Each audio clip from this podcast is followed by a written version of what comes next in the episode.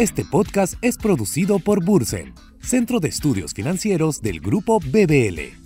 Bursen Podcast, el podcast que te acerca al mercado financiero, bursátil y de negocios. La opinión de los expositores deben tomarse a título personal, emitidas por expertos y no representan necesariamente la opinión del grupo BBL, ni constituyen una recomendación de algún tipo. La información contenida no constituye una oferta de venta o una solicitud de una oferta de compra. Asimismo, la información, los datos y el análisis histórico contenidos en este podcast no deben tomarse como una indicación o garantía de desempeño futuro. Hola, bienvenidos a Bursen Podcast. Mi nombre es Alejandro Vaso y soy coordinador general en Bursen, Centro de Estudios Financieros del Grupo BBL. En el episodio de hoy hablaremos sobre un interesante tema que está ayudando a la democratización de las finanzas para los peruanos y a las empresas peruanas en el acceso y consumo de servicios financieros de manera rápida y sencilla. Hablamos de la revolución de las fintechs y su impacto en la fuerza emprendedora y en el país. Este podcast es posible gracias al apoyo de TRI y de quien nos acompaña el día de hoy, Diego Morales, Country Manager de TRI para Perú y Chile. Bienvenido Diego y muchas gracias por estar con nosotros en este podcast. Hola a todos, ¿cómo están? La verdad que para mí es un placer inmenso poder estar aquí con ustedes. Muchísimas gracias obviamente por la invitación. La verdad que tal y como dices, pues el tema es súper, súper interesante. Hay muchas cosas ocurriendo. No solamente está TRI, hay muchas organizaciones trabajando en el ecosistema para tratar obviamente de este, cambiar el mundo de las inversiones, avanzar, romper paradigmas. Así que la verdad es que creo que este podcast va a ser sumamente interesante para todos los que lo van a escuchar. Claro que sí, y te agradecemos por el tiempo y, por estar con nosotros hoy día. Y a las personas que nos están escuchando, tenemos un beneficio sorpresa de parte de TRI, que será anunciado en cualquier momento de este episodio. Y empezamos con la primera pregunta. El mercado de valores peruano no ha sido ajeno a las innovaciones, a los cambios tecnológicos en los últimos años. En la Bolsa de Valores de Lima pasamos de Elex a Millennium hace algunos años y hace poco llegó TRI al mercado peruano, ¿no? Yendo al tema de fintech, ¿cuál crees que es el impacto de las fintechs que como TRI eh, están desarrollando cambios en el mercado bursátil peruano? Es una muy buena pregunta. O sea, yo creería que el impacto es diverso en muchos frentes, pero creo que hay dos frentes muy importantes. Lo primero es que creo que las fintechs están haciendo posible cosas que hasta este momento no veíamos aún en, en el Perú pero que por ejemplo sí se veía en Estados Unidos, en Europa, y creo que de ahí nacen muchas ideas de replicar ciertos modelos de negocio que son bastante exitosos y que de alguna u otra manera rompen ciertos paradigmas, levantan algunas barreras y habilitan pues que ciertos servicios puedan ser mucho más asequibles, mucho más sencillos de utilizar eh, y, obviamente mucho más cercanos al público en general. Entonces creo que eso es lo primero. Lo segundo es que creo, y a raíz obviamente de este primer punto que comentábamos, pues obviamente al tener más jugadores en el mercado, el mercado se vuelve más apetitoso y competitivo. Y eso creo que al final genera un círculo virtuoso. ¿Por qué? Porque todos y cada uno de los presentes, como es el caso por ejemplo de Tri y las otras fintechs y también obviamente los prestadores de servicios tradicionales o empresas un poco más como tradicionales, todos nos esforzamos por tratar de hacer las cosas mejor, en términos de un mejor servicio, un mejor producto, una mejor atención al cliente, etcétera, etcétera. Entonces creo que eso da un dinamismo a la industria que no se veía antes, producto de que había muy pocos jugadores en el sistema y pues eso al final termina beneficiándonos a todos. Los usuarios reciben un beneficio porque tienen un mejor producto o servicio. Las compañías que prestamos ese producto o ese servicio, pues obviamente estamos más activas en tratar de mejorarlo.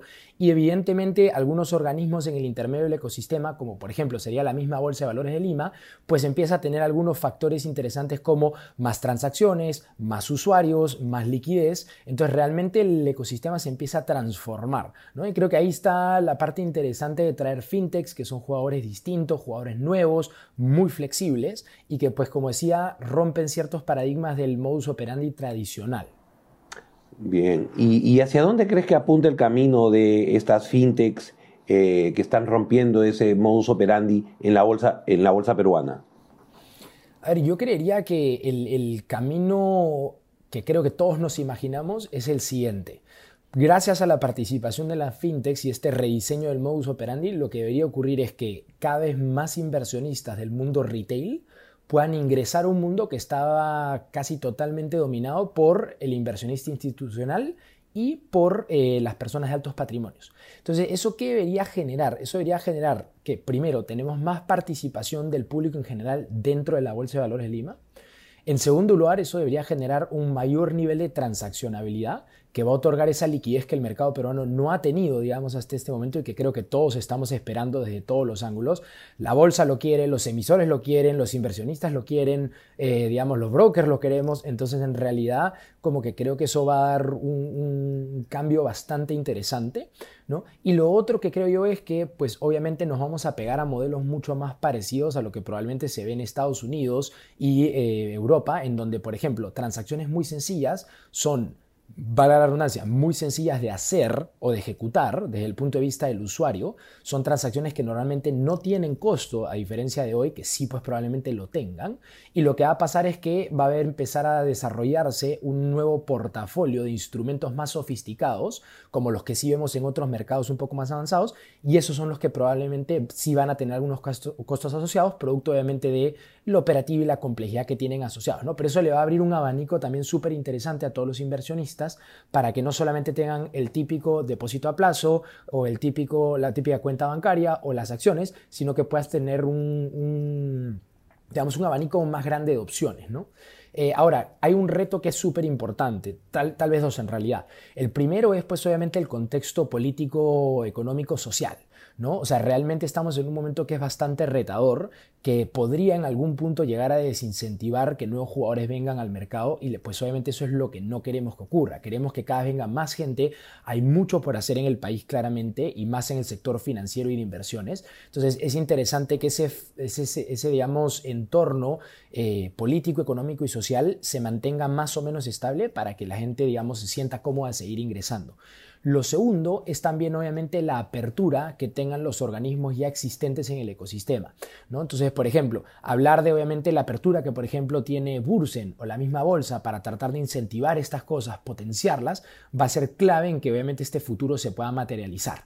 ¿no? Este, pero, pero creo que, digamos, teniendo claro esos factores, eh, el camino a seguir es básicamente ese y creo que es un camino súper, súper positivo desde el punto de vista, pues no solamente del mundo de las inversiones, pero también obviamente desde un punto de vista social. O sea, ahí va a haber mucha más gente pudiendo rentabilizar su dinero, generar un patrimonio que el día de mañana le va a poder servir para educar a sus hijos, para pagar algo, alguna inversión que quieran, para poder obviamente tener más dinero para cuando se retiren. Y pues obviamente todo eso empieza a generar un círculo virtuoso que tal vez no en este año ni en el siguiente, pero sí de repente para la década siguiente empecemos a ver un impacto trascendental en el Perú como un todo, ¿no? Ahora, hemos visto una aceleración en los últimos años del desarrollo de estos modelos de negocio, eh, de fintechs, eh, y, en la experiencia, en tu experiencia y en la experiencia de TRI, ¿en qué medida crees que la pandemia del COVID-19 ha sido un detonador que ayudó al desarrollo de estos modelos de negocio eh, de fintechs? A ver, yo creo que ha sido un momento fundamental por varias razones, pero creo que las más importantes son las siguientes. Punto número uno, gracias a la pandemia, las personas se sienten cada vez más cómodas a hacer procesos o usar servicios digitales.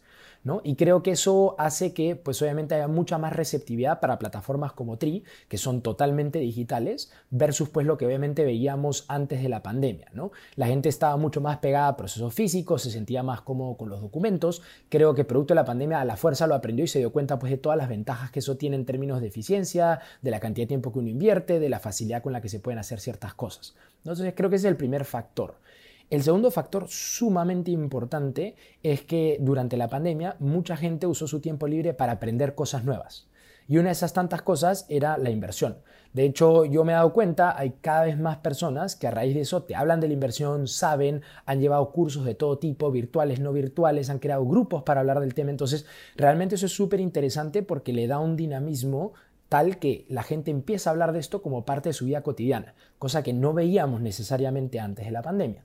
Y lo último que creo que es recontra importante es la pandemia trajo cierta volatilidad en el mercado que creo que mucha gente logró aprovechar y conocer el potencial que tiene la Bolsa de Valores Lima, al igual que el mercado bursátil en general, en momentos complejos. ¿No? Entonces, realmente mucha gente se dio cuenta de que, pues obviamente, dejar tu dinero en el banco no necesariamente era la mejor opción. Había una opción de poder invertir en compañías súper conocidas y reputadas a nivel tanto local como internacional y generar rentabilidades pues mucho mayores que en el sistema financiero tradicional. ¿no? Entonces creo que la combinación de esos tres factores ha hecho que haya cada vez más gente predispuesta a, participar de este mundo. Segundo, más gente con mayor conocimiento. Y tercero, gente con una experiencia positiva de darse cuenta de que hasta los momentos más adversos igual generan oportunidades y es un tema de tener la mentalidad correcta, tener una estrategia y también tener mucha paciencia. ¿no? Entonces, creo que eso es un poquito como, como yo lo veo. Creo que definitivamente eh, conforme pase el tiempo esto debería seguir escalando y ojalá crezca de forma exponencial. Ahí un poquito está el granito de arena que ponemos desde de, TRI, que ponen ustedes desde Bursen, que pone la BBL en general y todos los jugadores del ecosistema por tratar de pues, hacer que cada vez más gente pueda participar de este, de este mundo de las inversiones y también que cada vez más gente se pueda educar. ¿no? que creo que es un punto fundamental. O sea, creo que del lado de la gente hay una intención súper potente de querer aprender, pero es tanta la información y no siempre está en un lenguaje sencillo que pues a veces es una barrera interesante y, difícil de vencer para esta gente. Entonces creo que también, digamos, esa colaboración de parte del ecosistema como un todo, de tratar de empujar la educación financiera, pues va a traer obviamente también un impacto súper potente en el tiempo. Exacto, exacto, y acercar, y acercar la bolsa. Hay muchas personas que, que tienen esta, esta curiosidad de saber, oye, cómo, cómo funciona la bolsa que han escuchado mucho de inversiones en bolsa, de inversiones alternativas, digamos, ¿no? Distinto a, tener un depósito a plazo, que digamos es lo más común y, lo que consideramos más seguro, eh, pero que, no nos atrevemos a dar el salto. Y desde ahí, pues, este tipo de iniciativas contribuyen a, a acercar el mercado, el mercado bursátil, a esas personas que con responsabilidad, con conocimiento, con acceso a información puedan tomar las mejores decisiones de inversión. ¿no? Totalmente. Ahora, ¿cómo es que las fintechs pueden ayudar a los emprendedores y a sus negocios? Vale, a ver, yo creo que de muchas maneras, pero comencemos, digamos, por lo más sencillo. Una fintech en general es una forma de llamar a una startup del sector financiero, ¿vale? Pero entonces me voy a remontar como a los básicos de una startup. Una startup tiene varias ventajas con respecto a ayudar a otros emprendedores o personas, digamos, que de alguna u otra manera están en ese pleno proceso de crecimiento financiero, ¿no? ¿Por qué? Porque somos altamente flexibles. Normalmente no tenemos tantos parámetros muy rígidos como los tiene la industria tradicional. Segundo, nos podemos adaptar muy rápido a las necesidades de los diferentes clientes. Entonces, tenemos normalmente una política de, tratar a los clientes más uno a uno versus crear paquetes estandarizados que sirvan para muchos. ¿no? Entonces, eso ayuda a que personas que pues hoy no pueden ser atendidas en el sistema tradicional porque tienen características muy peculiares, sí puedan probablemente ser atendidas en el grueso de los casos por una fintech o una startup. ¿no? Eh, lo tercero es que evidentemente las startups eh, normalmente tienen una estructura de costos mucho más liviana que una empresa tradicional. Eso ayuda a que pues obviamente todos los costos asociados a un producto o un servicio sean menores. Y eso permite pues que otros emprendedores, este, dueños de empresas pequeñas y medianas, pues puedan acceder a servicios que antes de repente eran muy costosos para ellos, pero que hoy se tornan asequibles. Por ejemplo, por poner el ejemplo de Tri, antes acceder a la bolsa pues tenía una serie de requisitos que eran bastante complejos de poder este, alcanzar para el grueso de la población. Hoy, con compañías como Tri, eso desaparece, eliminamos una serie de barreras y permitimos que gente pueda ingresar a invertir desde montos tan pequeños como 10, 15, 20 soles o el equivalente en dólares. ¿no? Entonces creo que, de ahí viene gran parte de la, de la sinergia que crea el tener fintechs en el ecosistema o startups en general, de todo tipo. Lo otro que también es súper importante es que una buena startup es centrada en el cliente. Y eso implica que nosotros estamos muy, muy cerca a nuestro cliente en todos los sentidos de la palabra. Seguimos mucho su flujo, recibimos su feedback, constantemente les consultamos opiniones, recomendaciones, etc. Entonces, eso hace que personas que de alguna u otra manera hoy no hacen fit con un servicio tradicional, puedan rápidamente expresar sus necesidades y nosotros desde el lado del startup o la fintech podamos suplirlas ¿no? o atenderlas. Entonces eso también es recontra importante pues porque claro, el emprendedor que está al otro lado requiere o de dinero a una velocidad bastante rápida, requiere de ciertas condiciones que pues obviamente necesitan ser flexibles, requiere también de cierto apoyo en otros frentes que no es de repente el servicio per se, pero de repente algunas cosas complementarias. Y pues una startup al escuchar mucho a sus clientes y estar muy cerca y tener esa flexibilidad de reacción, permite dar este servicio un poquito más holístico y como personalizado de alguna manera para que este emprendedor pues, pueda obviamente surgir, cumplir sus objetivos, sacar adelante su empresa, etcétera, etcétera, etcétera. ¿no? Excelente.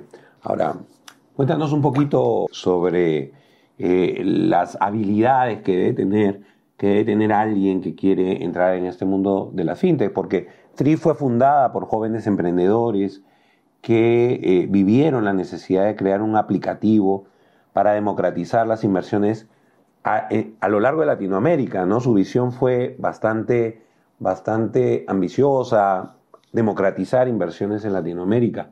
¿Cuáles serían los soft y los hard skills eh, base o fundamentales que debe tener alguien para iniciar un emprendimiento?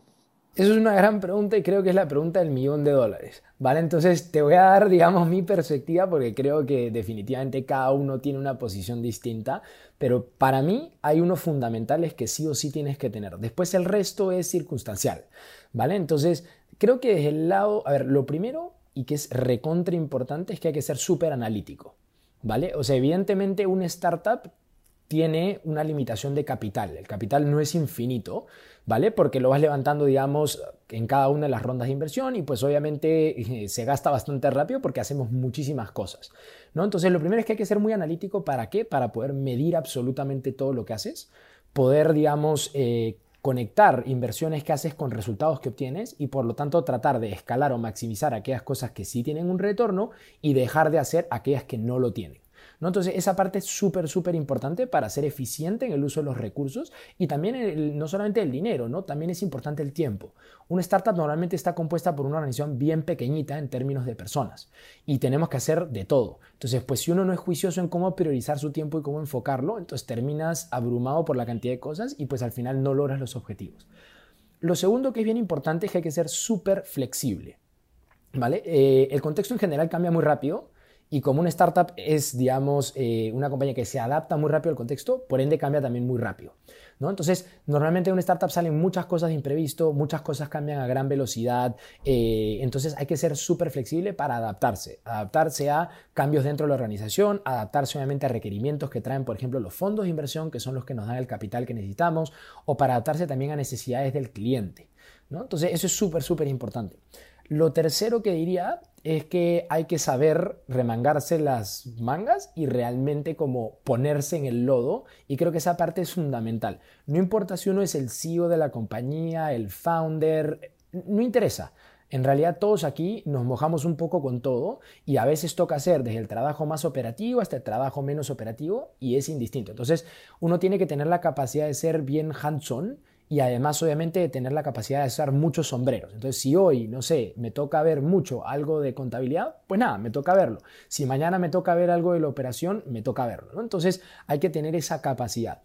Y por último, creo que es eh, súper importante el tema de eh, un tema de empatía. ¿no? Entonces, creo que al trabajar en una startup, como yo decía, vas a estar muy cerca a muchos stakeholders que tienen distintas eh, expectativas y necesidades. ¿no? Por un lado están los clientes que tienen sus propias necesidades frente al servicio, están obviamente las personas dentro de tu compañía que tienen cierta expectativa de cuánto vas a crecer, cuánto no vas a crecer, qué vas a hacer, qué, qué se viene para adelante, etc.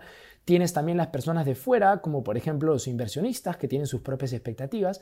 Y también tienes, por otro lado, algunos otros organismos alrededor, como por ejemplo el regulador, la misma, por ejemplo, Bolsa de Valores del IME en el caso de las inversiones, etc. Entonces, es bien importante que si uno está dentro de una startup y tiene todo este ecosistema de gente moviéndose alrededor, uno tiene que saber ser empático, entender a las otras personas, entender cuáles son sus necesidades, qué agenda tienen, ¿no? Porque al final del día todos estamos tratando de empujar lo mismo, pero es importante estar sincronizados y entender. Y lo otro que es súper importante es saber escuchar muchísimo. Yo creo que cuando uno tiene muchos stakeholders, lo mejor que puedes saber hacer es escuchar para entender qué cosa es lo que está esperando el resto de gente, poder manejar esas expectativas y también alinear ciertas expectativas, ¿no? Porque al final, por ejemplo, por tomar el ejemplo de las inversiones, creo que todos en el ecosistema estamos tratando de empujar lo mismo.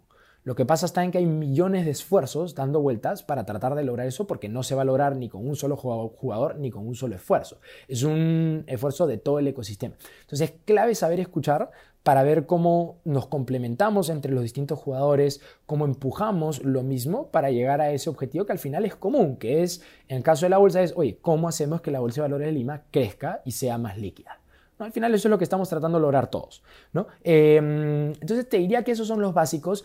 Después creo que hay algunas otras cosas adicionales y que son más complementarias, pero que se pueden aprender muy rápido en la cancha.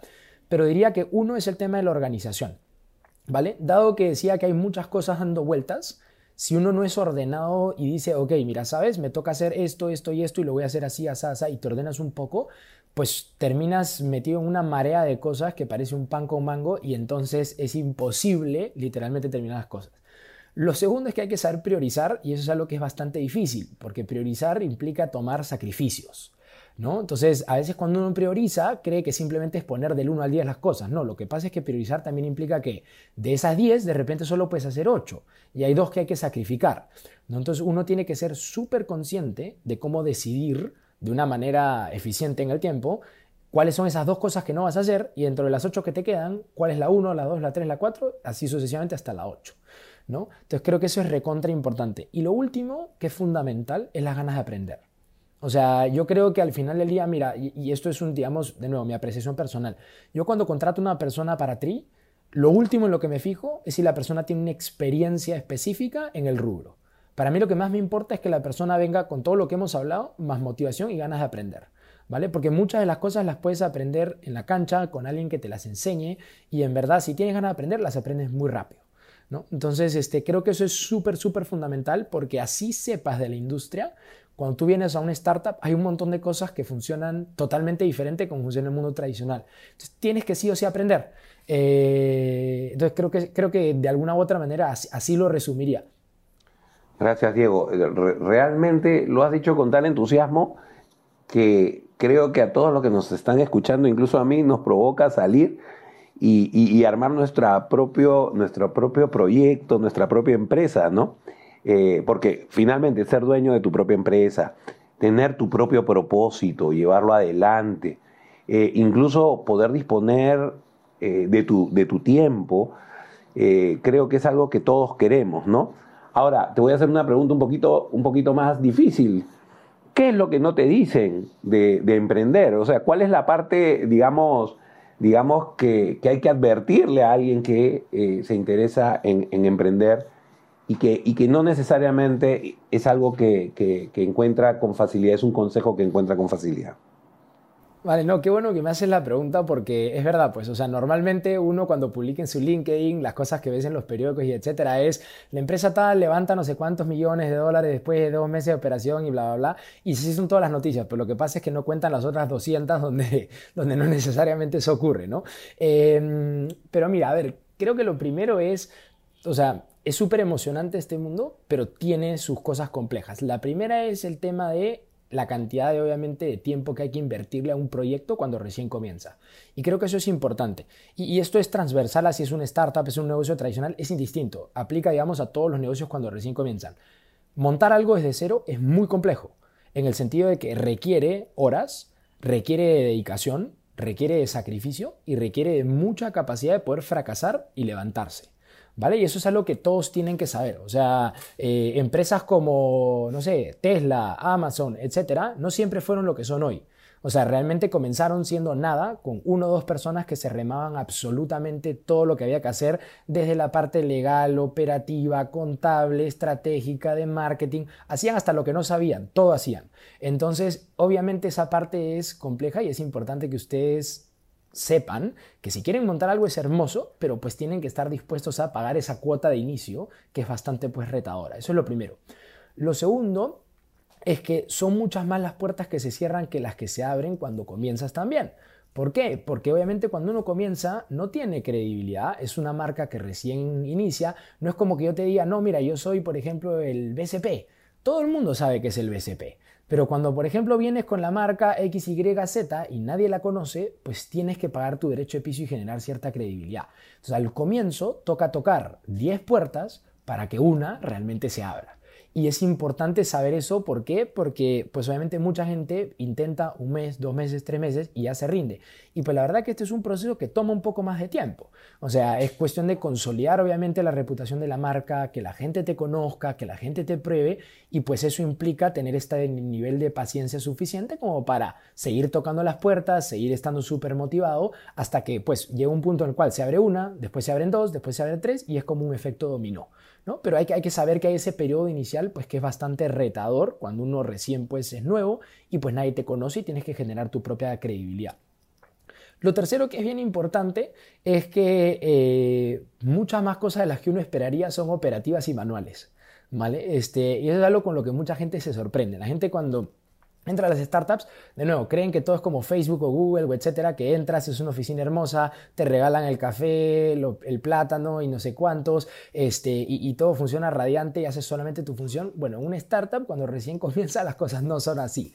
Este, todos hacemos un poco de todo, hay muchas cosas que son manuales. Eh, cuando uno comienza, ni siquiera existe un CRM, esas cosas, nadie sabe qué significa eso en una startup. Básicamente lo que tienes es un Sheets en Excel en donde literalmente registras los clientes de forma manual. Entonces, este, eso, eso es importante que la gente lo sepa porque parece mentira. Claro, cuando uno entra a una gran tech como Facebook, Amazon, Apple, todas esas cosas funcionan pero claramente no cuando estás en un estadio inicial donde la plata no sobra, donde tienes que ser súper eficiente y, pues donde obviamente lo que necesitas es velocidad y no tanto calidad en ese sentido de tener grandes tecnologías que te soporten la operación. O sea, lo que necesitas es que la gente pueda operar en tu servicio, pueda consumir tu producto, que tú le puedas hacer tracking a eso y que funcione. Y producto de eso haces muchas cosas operativas. ¿no? Y creería que, que lo último, y esto es bien importante que sean todos conscientes, es ser un emprendedor no solamente requiere todo lo que hemos hablado, pero requiere que ustedes entiendan que hay un factor de probabilidades muy importante eh, inmerso en este proceso. Y es que, pues obviamente, muchas de las, de las startups no necesariamente llegan a ser un unicornio. ¿Vale? Y eso es bien importante recalcarlo, ¿por qué? Porque los últimos años han estado un poco distorsionados, o sea, los últimos años se veían pues compañías que llegaban a ser unicornios, es decir, que valían más de un billón de dólares, en cuestión de menos de un año. Eso, en la vida real normalmente no pasa. ¿Vale? Y de hecho, con la corrección que hemos tenido ahora en el mercado y el nuevo contexto, eso no va a volver a ocurrir. Entonces, es bien importante que aquellas personas que vieron que en los últimos 2-3 años pues la cantidad de unicornios salían hasta, digamos, por las orejas. Eso ha sido un espacio acotado en el tiempo que no se va a repetir y que es bien importante que tengan súper claro, ¿no? Entonces, normalmente montar una empresa que llega a valer un billón de dólares toma un buen tiempo. Este, no todas llegan, de hecho por eso son pocos los que se llaman unicornios. Y eso hay que tenerlo súper claro, pues porque obviamente, nada, la mayoría de fundadores, y esto es bien importante que ustedes lo tengan claro, fracasan muchas veces antes de llegar a ese emprendimiento que realmente los vuelve exitosos. ¿No? Entonces hay que saber que si es la primera vez que ustedes están emprendiendo, pues tengan la capacidad de saber que en algún punto Puede ser que la idea sea maravillosa, pero de repente no es el momento adecuado, eh, te cogió un mal contexto, de repente el público objetivo no está preparado para tu tecnología porque es muy avanzada, etcétera, etcétera. Y en ese momento hay que saber y ser juicioso y decir, ok, ¿sabes? Hasta acá nomás me toca pivotear, me toca rediseñar mi modelo, me toca apagar este negocio y prender otro. ¿No? Eso, es súper, súper importante. Pero creería que esos son los mayores consejos. El resto, de verdad que el ride es hermoso. Eh, es una locura en términos de aprendizaje, de la cantidad de cosas que haces, la gente con la que te topas es realmente un calibre emocionantísimo. Entonces, este, creo que definitivamente es más lo bueno que hay lo divertido. Y creo que lo que acabo de mencionar no es que sea malo o aburrido, simplemente es que hay que ser consciente de ello porque es parte del proceso, ¿no?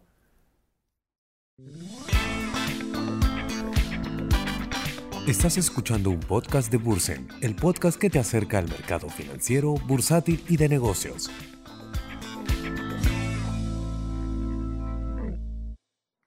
Bueno, Diego, ahora entramos a la segunda parte del episodio de hoy, donde nuestra comunidad de seguidores ha dejado sus consultas sobre, sobre el tema. Nosotros hemos seleccionado una de ellas que te la vamos a hacer, pero antes quiero anunciar el beneficio sorpresa. a nuestra comunidad de oyentes eh, les anunciamos que si realizan una operación eh, con TRI, TRI te devuelve 5 soles, es decir, el 50% de la, de la comisión. este beneficio va a ser válido para las primeras 200 personas que se registren. Si todavía no tienen una cuenta en TRI, es momento de crearse una. Regístrense en el formulario que encontrarán en la descripción y realicen su primera transacción. Accedan a este beneficio. Bueno, Diego, Katy Barrera desde Instagram nos pregunta, ¿puedes recomendarnos tu top 5 de herramientas favoritas en el quehacer del emprendedor? Uf, qué gran pregunta. Este, a ver, diría que la número uno, sin duda alguna, es Excel. Eh, Excel es de mis mejores amigos. Eh, primero porque ahí literalmente pedimos absolutamente todo, los resultados de las campañas, el presupuesto, el costo de adquisición de los clientes, etc. Así que creo que manejar bien Excel es sumamente útil. Em, lo segundo que usamos bastante y que me gusta mucho es el tema de Jira. Básicamente hay muchas este, herramientas parecidas, pero el Jira es súper útil porque sirve mucho para temas de desarrollo tecnológico y lo que nosotros, por ejemplo, hemos decidido en Tri es manejarlo a nivel de toda la compañía. Entonces, tanto la parte de tecnología como la parte no tecnología manejamos todo en un mismo sistema y eso es bastante útil y eficiente. ¿no? Em, lo tercero y aunque suene un poco como anticuado, pero mi agenda de papel me sirve un montón para tener un to-do list. Este, como decía, hay tantas cosas dando vueltas que es imposible acordárselas de memoria. Entonces, cosas que son, digamos, menores, o sea, muy, digamos, como pequeñas, las tiendo a apuntar en mi, en mi agenda y las tengo ahí y las voy tachando, etc. Entonces, creo que ese es ese súper, súper útil. Después, em, bueno, nosotros usamos Discord, que es una herramienta que de verdad me gusta mucho, que es un equivalente como a Google Meets o, por ejemplo Zoom o etcétera. La gran ventaja que tiene Discord y que me encanta es que tienes a toda la gente puesta ahí, eh, hay distintas salas, la gente puede mirar fácilmente entre salas, tú puedes ver quién está en cada una de las salas, entonces es muy fácil de interactuar con otra gente, estando obviamente en remoto o a la distancia. ¿No? O sea, recordemos que Tri tiene operaciones en tres países y además tenemos obviamente gente dispersa en todas partes del mundo. Este, entonces, para nosotros tener esa facilidad de ver a la gente en las distintas salas y saber, ah, mira, yo tengo que resolver tal tema, entonces la persona está acá en esta sala, vas al toque y la jalas y etcétera, es súper, súper eh, beneficioso, a diferencia de un Zoom o un Meet en el cual te conectas a través de un link y solamente están las personas que tienen el link y así nomás no te puedes, digamos, migrar de una sala a la otra. ¿no? Entonces, esa, esa la verdad me parece súper práctica. Y de ahí, em, creería que, nada, también es súper útil el Slack. Nosotros usamos el Slack para una comunicación como una alternativa a WhatsApp, pero de alguna u otra manera la ventaja es que tienes distintos canales, algunas funcionalidades bastante interesantes para, por ejemplo, poder fijar algunos mensajes, eh, para poder generar algunas este, integraciones con, otras, o otros sistemas. Entonces realmente nos es muy, muy útil para poder hacer interacciones del minuto a minuto en donde coordinamos algo súper rápido, tienes que hacer una consulta puntual a alguien. Es mucho más práctico que usar, este, digamos, eh, WhatsApp. Entonces creería que esas son las cinco herramientas que yo más uso, que me parecen súper prácticas y que van desde cómo me organizo yo a nivel personal, y por eso estaba, digamos, mi agenda, eh, cómo interactúo con mi equipo, digamos, de forma muy dinámica, que es el Slack y también Discord. Después está el tema del Jira, que es cómo nos ordenamos más a nivel como de cada semana y las actividades un poco más macro, ¿no? Y por último, mi mejor amigo Excel, porque definitivamente, le decía, Acá se mide absolutamente hasta cuando uno respira, entonces tener un Excel y saber usarlo es realmente de las mejores herramientas que hay. Bueno, muchas gracias a nuestra comunidad por sus preguntas. Y Diego, antes de, dar ya pase a la parte final de este podcast, me gustaría que nos puedas dejar tus reflexiones finales sobre el tema. Sí, claro, con todo gusto. A ver, creo que lo, primero es eh, creo que definitivamente poco a poco cada vez más startups llegan al Perú. Eso es realmente emocionante porque creo que, digamos, ese ecosistema está creciendo cada vez más y más, no solamente en el Perú, sino también obviamente en la región.